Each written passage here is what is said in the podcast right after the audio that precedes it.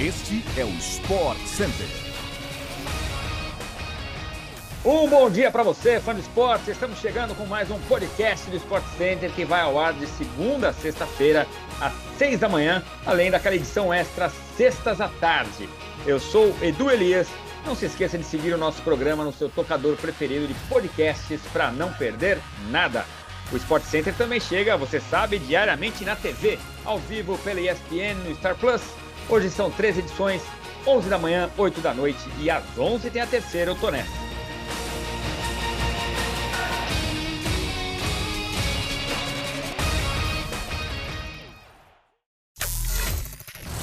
Foi destaque no podcast de ontem o sorteio das quartas de final da Copa do Brasil, que definiu os confrontos e mandos de campo da próxima fase, sorteio feito nesta terça-feira.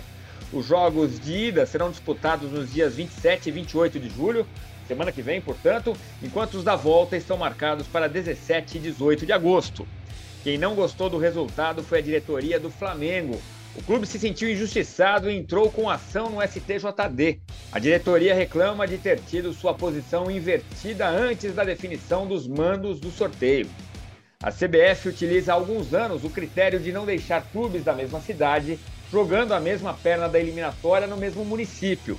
E o Fluminense já havia sido definido como mandante. O Flamengo contesta esse critério por não estar previsto no regulamento da competição. Nas oitavas de final, isso já aconteceu. E o Flu foi que teve que decidir fora de casa, com o Flamengo mandando a volta no Rio. Em declaração exaltada, o presidente Rodolfo Landim afirmou que o critério havia sido escolhido para prejudicar seu time. Quem movimentou a janela de transferências nesta quarta-feira foram dois jovens com passagem pelas seleções de base do Brasil. De saída, Gabriel Veron deve ser transferido ao Porto de Portugal. Insatisfeito na Alemanha, Paulinho pode retornar ao Vasco. Prestes a completar 20 anos, Gabriel Veron não deve ser mais jogador do Palmeiras. O clube está próximo de aceitar uma proposta de 12 milhões de euros do Porto. A divisão dos direitos do jogador com o Santa Cruz, clube de Natal, que tinha 40% do passe, e com o Porto não foi revelada. Apesar disso, o Verdão deve permanecer com 10% de uma futura venda. Fazendo o caminho de volta, Paulinho pode ser mais um que retorna ao Vasco. Depois da contratação de Alex Teixeira, membros da diretoria do clube ventilaram a ideia aos investidores da 777 Partners. A situação não é fácil para o Cruz Maltino, Apesar do desejo de Paulinho de sair do Bayern Leverkusen, o clube espera recuperar pelo menos uma parte do investimento de 18 milhões de euros feito pelo jogador. Para quem quer ver o futebol do brasileiro em ação, o Bayern Leverkusen de Paulinho enfrenta a Udinese hoje às 5 para 1 da tarde na tela da ESPN no Star Plus.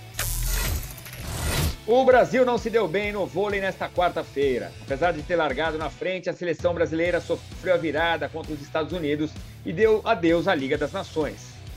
O duelo das quartas de final foi parelho como esperado, mas não com final feliz para o Brasil.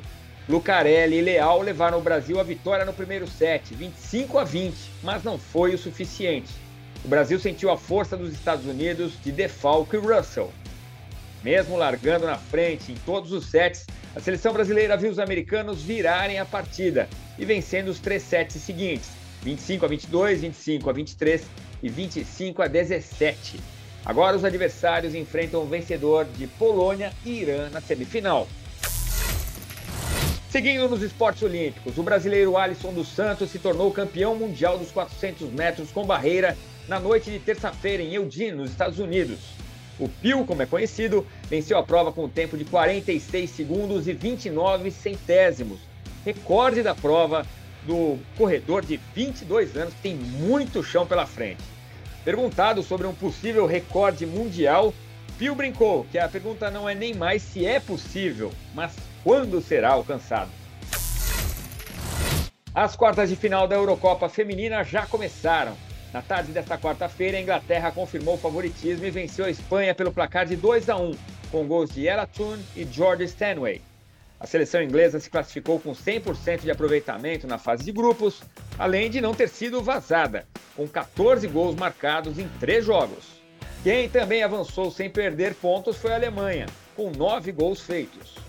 Aos fãs do esporte e do futebol feminino, conheceremos a segunda semifinalista após o confronto entre Alemanha e Áustria, que vai ser disputado hoje, às 3h45 da tarde, na tela da ESPN no Star Plus. Chegamos ao fim de mais um podcast do Sport Center. Voltamos amanhã com mais um episódio às seis da matina no seu agregador favorito de podcasts. Obrigado pela companhia. Até a próxima. Tchau, tchau.